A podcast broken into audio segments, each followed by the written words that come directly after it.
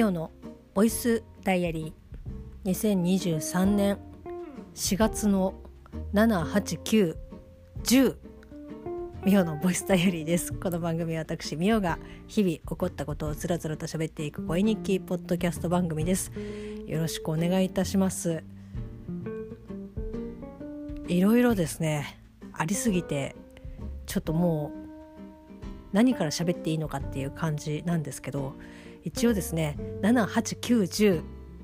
を、えー、まあ振り返りつつですねいろいろお話をしていきたいと思います。よろしくお願いいたします。まあ本当にですね金曜日の7日はもう一瞬で終わります。まあこうねやれ入学式だなんだっていう風にいろいろありましてフォーマルな格好をしたこうお父さんお母さんあとちびっ子たちのねああ今日入学式なのかっていうところが結構いっぱいあってそんなのをですね横目に見ながら、はあ、請求書の処理がっていう風になっていた一日でございます。なんかね7日一応、えっと、カレンダーで簡単にねあったこととかあこれ喋ろうかなとかっていうことはもう忘れちゃうのでメモしてあるんですけど4月の7日金曜日のメモはえっとねこれはもう本当に覚えてるんですけど私がねこう日々ずっとやり続けているアプリゲームスーパーボックスまあこう数字がねテトリスみたいに降りてきてそれをこうどんどんどんどん重ねていって大きな数字にしていくっていうゲームまあ本当に単純なゲームなんですけど、えっと、それをですねやっている、えー、方が電車の中にいらっしゃってでしかもそのスーパーボックスに似たようなそのアプリゲームっていうのは結構たくさんあって例えばその点数をスコアを増やしていってそのスコアがこうある程度一定の数字になっていくとこうエリアが開放されるよとかなんかこう街が作れるよとかっていう風にまあいろいろあってで私は本当に単純にただただひたすらなんかやっていってなんかこうこのこの先何にもならないですけどひたすらやり続けるタイプのスーパーボックスをやっててないろいろスーパーボックスだったりとかナンバーなんちゃらとかっていうふうに名前はそれぞれあったりとかするんですけどまさに私と本当に同じやつをアプリゲーをやっている人をこう見かけてもうねちょっと本当にえ話しかけたいみたいな。まあ話しかけなかったですけどそれぐらいですねもう本当にこの先私と同じスーパーボックスをやっている人に出会える確率なんて本当になんかもう0.0何パーセントぐらいの比率だと思うんですけどなんか運命を感じましたね。なんか本当にうーんお酒が入ってたら多分話しかけてただろうなっていう感じですけどまあねお互いシラフだったので話しかけられたとてみたいな話しかけたとてみたいな感じだと思いますけど非常にですねあのテンションが爆上がりした、えー、と一瞬が帰りの電車の中であったかなそれは覚えております。はいまあ、その7日を過ぎそしてですね4月の8日土曜日、まあ、渡助君もお休みでしたけど、まあ、こちらはですねツイッターの方にも一応こうまあ挨拶というか私事ですがということで、えっと、ツイートさせていただいたんですけど4月の8日はですね結婚記念日でした。いよいよはい。結婚してですね丸6年経ちました。7, 目7年目にね突入ということでなんかこう6年6年かって思ってなんか結構もっと経ってるな経ってるかなっていう気がしたんですけど、まあ、それこそですね、まあ、けもうこれ何回も何回もっていうか結構定期的に言ってると思いますけど結婚前はもう本当に何だろうなこんなに人生で辛いことってあるっていうぐらいもう非常にですねあの負に満ち溢れた結婚準備結婚式の準備を、えー、迎えもう地獄でしたね。なんか本当にいろんなものがこう悪い方に悪い方に行っていって、まあ、もちろんでも結婚式当日もそうですし私が一番楽しかったのは結婚式の二次会ですけどなんか本当にいろんな方にたくさんの方にこうお祝いしていただいて、まあ、そういったところは本当にあの感謝でしかないですしもう本当にあなんかこんなにいっぱいお祝いしてくれて本当に嬉しいというかあなんかしっかりしなきゃなっていうふうに思ったりとかしましたけどもうね本当になんかこうね準備大変ですよね。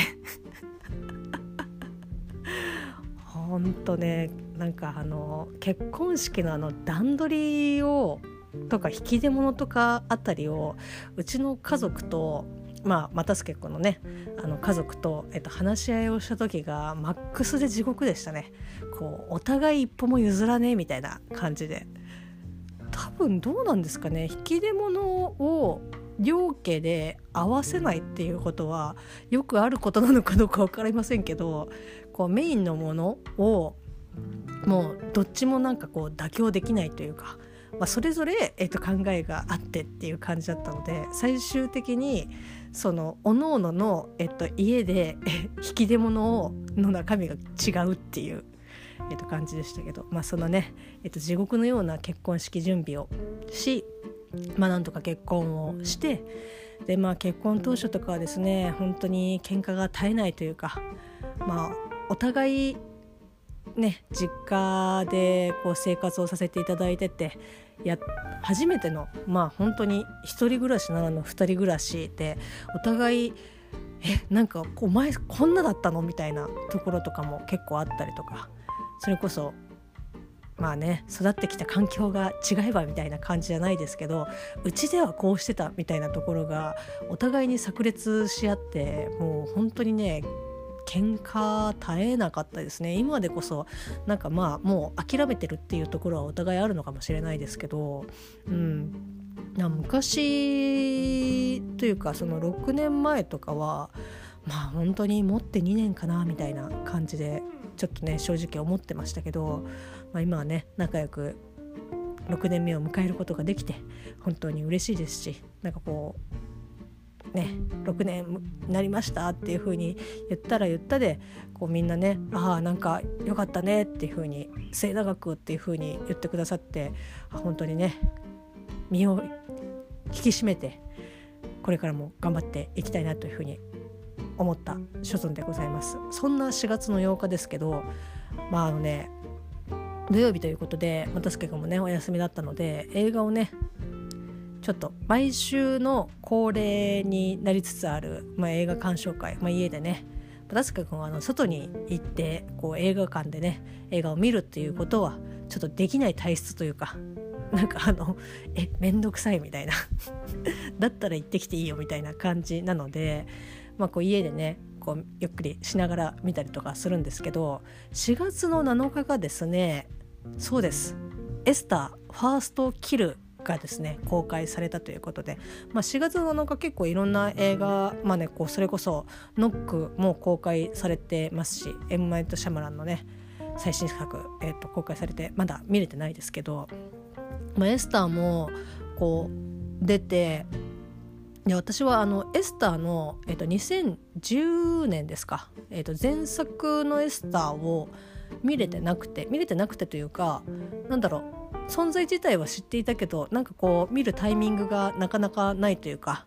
あいつか見れればいいなとかって思ってたんですけどまあこうせっかくなのであじゃあちょっと見てみようかなっていうふうに思ってただちょっとねうーん全然内容を知らなくてでなんとなくちょっとなんかオーメンっぽいのかなとかっていうふうに勝手に思ってたのでちょっとねオーメンまあリメイクの方しか私は見てないんですけどリメイクのオーメンが私はそこそこ こ怖えみたいな感じだったのでこれはちょっと又助君と一緒にね見てもらわないとエスターもねそんな感じだったらちょっと一人で見るのは怖いのであの又助君のね首根っこをねキュッてやって結婚記念日6年目にして夫婦でエスターを見るという。あの UNEXT で、えーと、見れたんですけどまあ思っ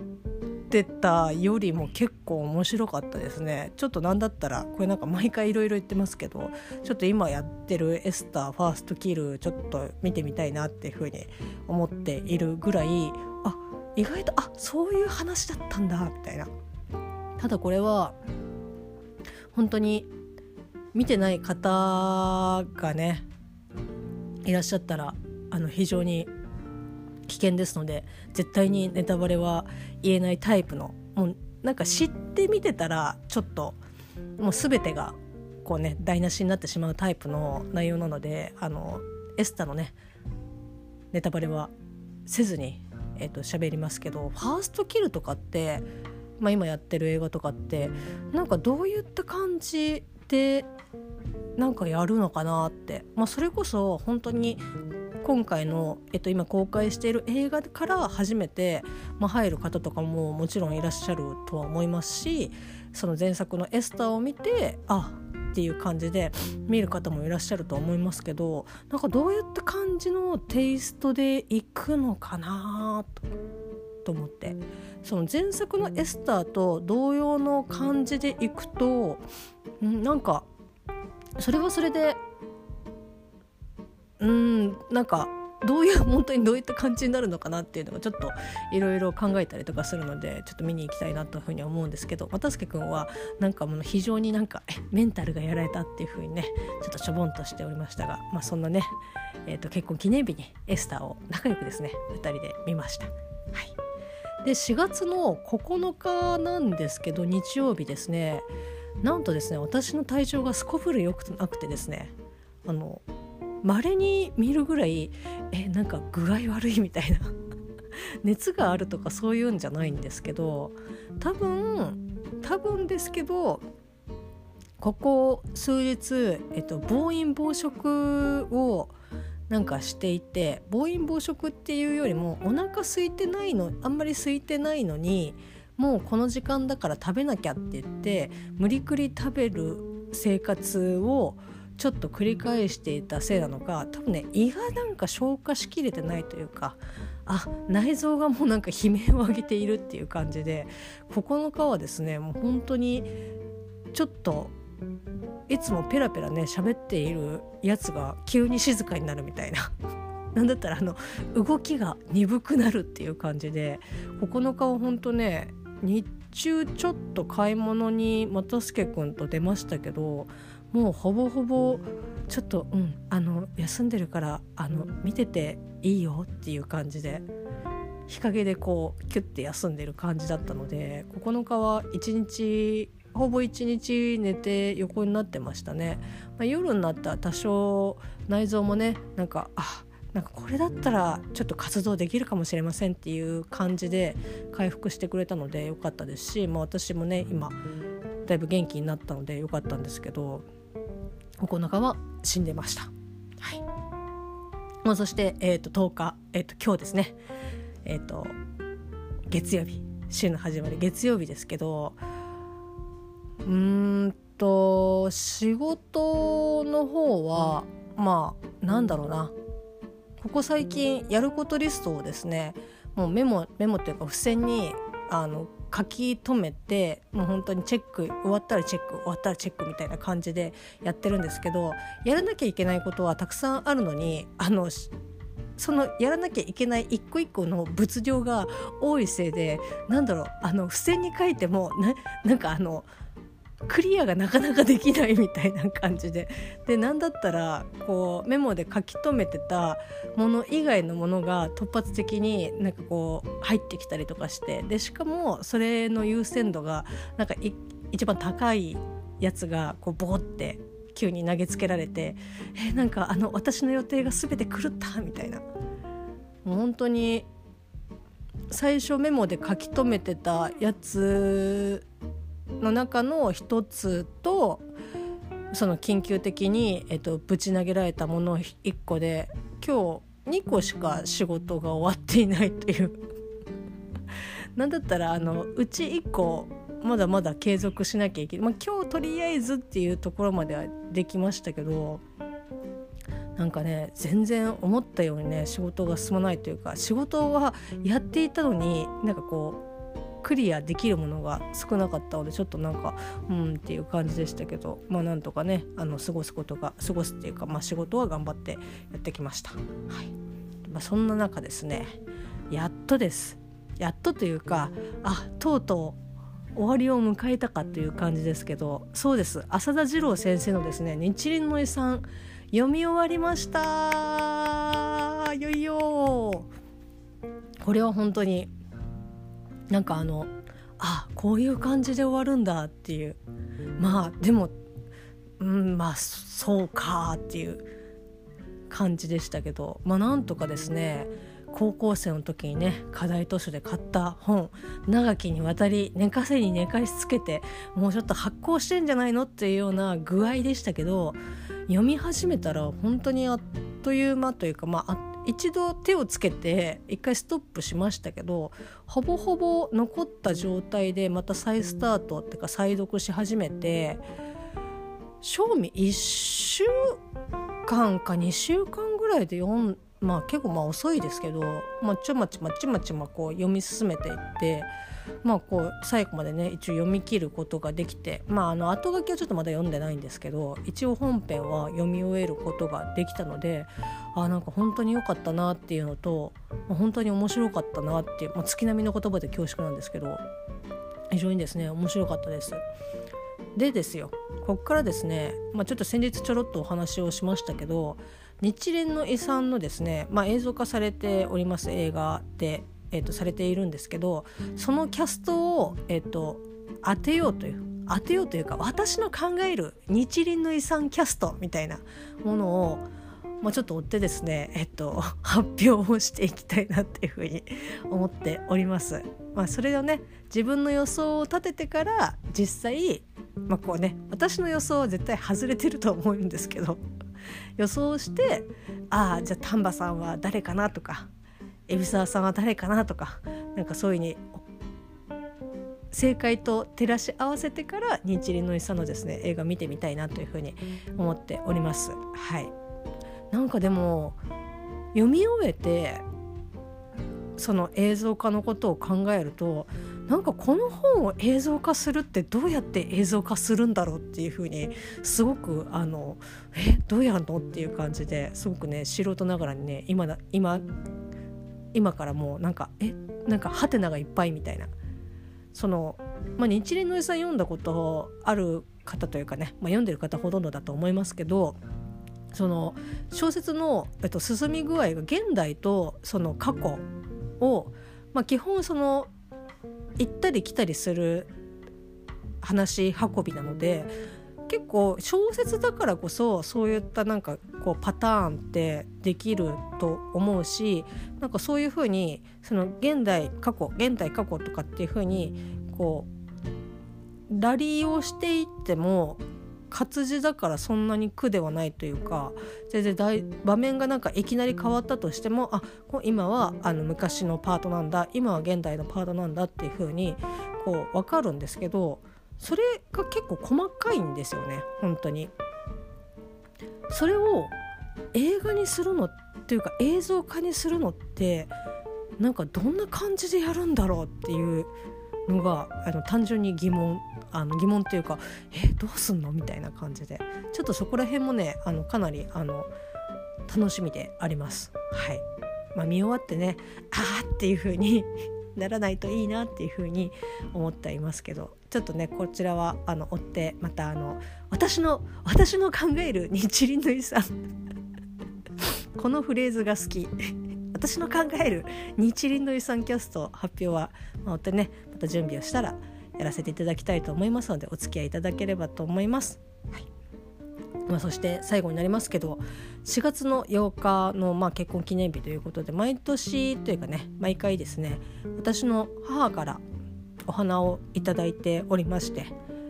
今年もですねいただきました。なんか今年の、えーと、花のテーマは草原だそうです。ま草原というか草原みたいな感じで花束を作ってほしいというリクエストのもと、まあ、いろんなねお花がこうピックアップされてそれが花花束になって私の家にですねあの届いたわけなんですけどなので草原というのもあってですねほぼほぼグリーンが多いです。まあグリーン好きなので全然いいんですけどあのー、フローリスト太郎、まあ、練馬区。練馬区でいいのかなそこは。練馬区にあります。あのフローリスト太郎。ご夫婦でやられているお花屋さんですけど、まあ、ぜひですねお近くにお住まいの方はあの足を運んでいただきたいなっていうふうに思うんですけどオープンが夕方の確か4時とかかな。で2時間ぐらい2時間3時間ぐらい営業するっていう感じのタイプのお店なので朝一ね行って行っても多分あのやってないと思うので あれなんですけど、まあ、あの検索ねカタカナでフローリスト漢字で太郎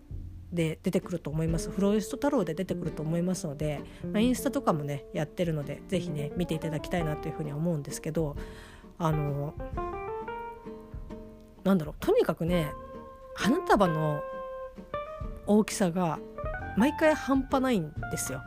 というのもそのフローリス太郎のすごくなんかいいところっていうかその他のお花屋さんにはないいいところっていうのは価格がですねもう本当にもう他のお花屋さんに比べるとまあね某なんとか花壇とかあのなんとかマーケットとかなんとかフラワーマーケットとかっていうところと比べ物にならないぐらいお値段がね本当にお安いんですよ。で、まあ、その代わり、まあ、ちょっと,、えーと、もう咲いちゃってるよとかっていう、えーと、花が結構多かったりとか、まあ、もちろん掘り出し物とかはあるんですけどなんかねだからちょっと言い方あれですけどあのアウトレットに近いというか、まあ、いろんなお花あるけどなんかこれちょっと安いよとかっていうえっと、花があるので長期的にというよりも結構短いスパンでいろんなお花楽しめるっていう、えっと、使い方を、えっと、される方とか結構いらっしゃるんですけど、まあ、そんな感じなのでだからその例えば3,000円の花束って言ったら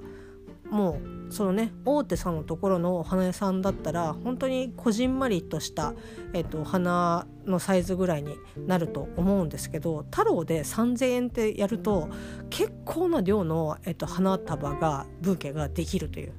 ということもあってもうねもりもりにこう花束でにしてくれるんですよ。まあ、それは非常に嬉しいんですけどいかんせんですねうちに大きな花瓶がないので基本あもらいただいてあありがとうって言って写真もひとしきり撮ってその後に、えっと、解体作業に入らなくてはいけないんですね。まあ、やっぱりその密集して水につけとくとやっぱカビも生えてきちゃうので、まあ、こうバラすんですけどじゃあいざバラすにしても私はセンスが本当皆無なので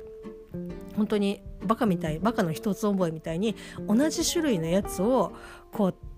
なんか1個の細い、まあ、こう一輪挿しまあ三輪挿しぐらいまでいけるかなっていう小瓶にちょっとずつちょっとずつこう分けて入れてみたいなことをやってふーっていう風になってるんですけど。で今目の前に先ほどですね1時間かけて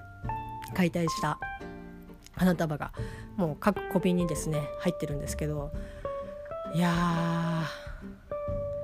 マジで大変でしたね今回本当にあの癖のあるやつがたくさん ありすぎてなんかもう途中でなんかもうどうしていいかよくわかんないみたいな。でやっぱその葉っぱの葉っぱがあったりとか高さがあったりとかしてもそれに合うその花瓶がないからいやもう本当にかわいそうだなっていうふうに思うんですけどをなんとかねこう思い切ってバツンと切って短くしたりとかまあもう短くすればね水吸い上げるのも吸いやすいので短くしたりとか思い切ってねしたりとかして、まあ、それこそあんまり長くは見れないかもしれないけど、まあ、それでもねあの少しでも元気にあの咲いてくれればいいかなっていうふうに思っていろいろやったんですけど今日ちょっとねなんかあそういうことかっていうあの貧乏症なのでなんだろう。いっぱいいっぱいこう一個の花瓶にいっぱいなんか入れなきゃみたいな感じで思っていつもやってたんですけどなんかこう選定して解体して選定してなんかああもうこれはちょっと折れちゃってるなとかいろいろなんか選定してたりとかした時になんかふとあなんかこれは本でもいける気がすると思って。ちょっと今回は思い切ってですねえっと、一輪挿しをちゃんとやってみました。まああの一輪挿しやったことないわけじゃないんですけどこういったその花束じゃなくて本当に1本買ってきて一輪挿しとかっていうことは、まあ、よくやってたりとかしたんですけどこういう花束でなんかこうピックアップしてこの子をじゃあ1本1本に対して、えっと、1つの瓶、まあ、本当に一輪挿しとして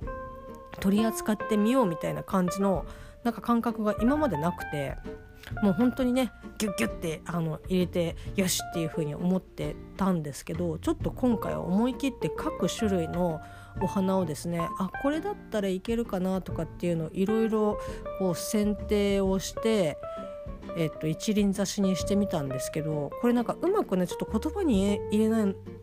あの言葉にできないので非常にあの歯がゆいんですけどあ一輪挿しってこういうことなんだっていうのがちょっとね今回分かりました。なんか だからっていう感じなんですけどなんかあなるほど一輪挿しってこういうことかっていう。語彙力がね本当に非常に乏しいのであれなんですけどなんかねなんかハッとしましたね。うん。なんかあこういうことかっていう。これ以上多分あの進めてっても多分あのずっとねあそういうことかっていう言葉しか出てこないと思うのでここら辺にしたいと思うんですけどなんかそんなねなんかこう自分の中でのこう感覚というかそういった発見とかもあったりとかしてなんか非常にですね解体作業はあの1時間もかかったので非常に大変だったんですけどなんかそういったね発見ができて非常に良かったなっていうふうに、えっと、思います。まあ、それこそですね今本当にお花に囲まれてる もうたすけくんが寝ている間に解体をしてもうテーブルにね置けるだけ置いているので明日の朝またすけくんが起きてきてああまたやってるなっていうふうに思われることはあの間違いないとは思うんですけどまあそれこそですねあの地植えではないですしあの水差しではございますがお花取ったよという、まあ、ハッシュタグをですねつけて「ニャを曲がれば人々のポッドキャスト番組庭次郎さん次郎ちゃんがですねツイートをしております「まあ、ハッシュタグお花は撮ったよ」っていうハッシュタグをつけてですねもうあのもう1週間分ぐらいはあのネタ切れないかなっていうぐらい今お花に囲まれておりますのでパシャパシャねあの綺麗な時に撮って、まあ、ツイートをねしてみようかなというふうに思っております。はい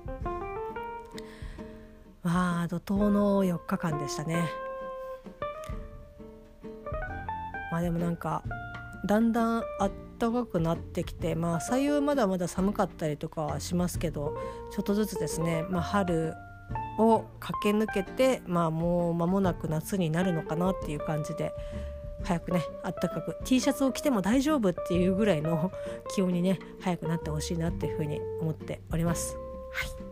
あと最後ねこれだけ最後になりますけど今ディズニープラスで配信してるですね「えー、と天国大魔教を」えー、と最近見てるんですけど第2話まで見てあ結構面白いなっていうふうに思いました。はい IG が作ってるのでえっ、とああ IG っぽいなっていう プロダクション IG があの制作やってますけどなんかあの救急車がなんかあのやっぱ動きとかがやっぱあすげえなっていう感じで。あと表情とかも本当になんだろうな。ジブリまではいかないですけどあこんな感じですごい動くんだっていうのでなんかうんなんだろうな。実写を、えーと、アニメーションにした感じぐらいの動きなのであなんかやっぱすごいなと思いながら、えーと、楽しく、えーと、見ています。原作はですねアフタヌーンで連載しておりますが、えー、と私は全然あの原作を読んでなかったのでまあもうねあのアフタヌーン買った分買ったと時があったんで、えっと、それでやってるかなと思って見たらあのやっぱ連載あの、まあ、当然してるので読んだんですけどもう全然あの途中の途中っていうかもうどの部分かも分かんないぐらいの話だったのであ、まあ、これはもうちょっととりあえずアニメを先行して、えっと、進めていこうかなっていうふうに 思って今アニメ見てます。そんな感じですかね。はいアニメもちょこちょこ見たりとか映画もちょこちょこ見たりとかして、まあ、なんとか生きております。はい。長々となりましたがえっ、ー、とまあね花粉だったりコロナだったりいろいろあるとは思いますが皆様どうかご支援いただければと思います。それではまた明日。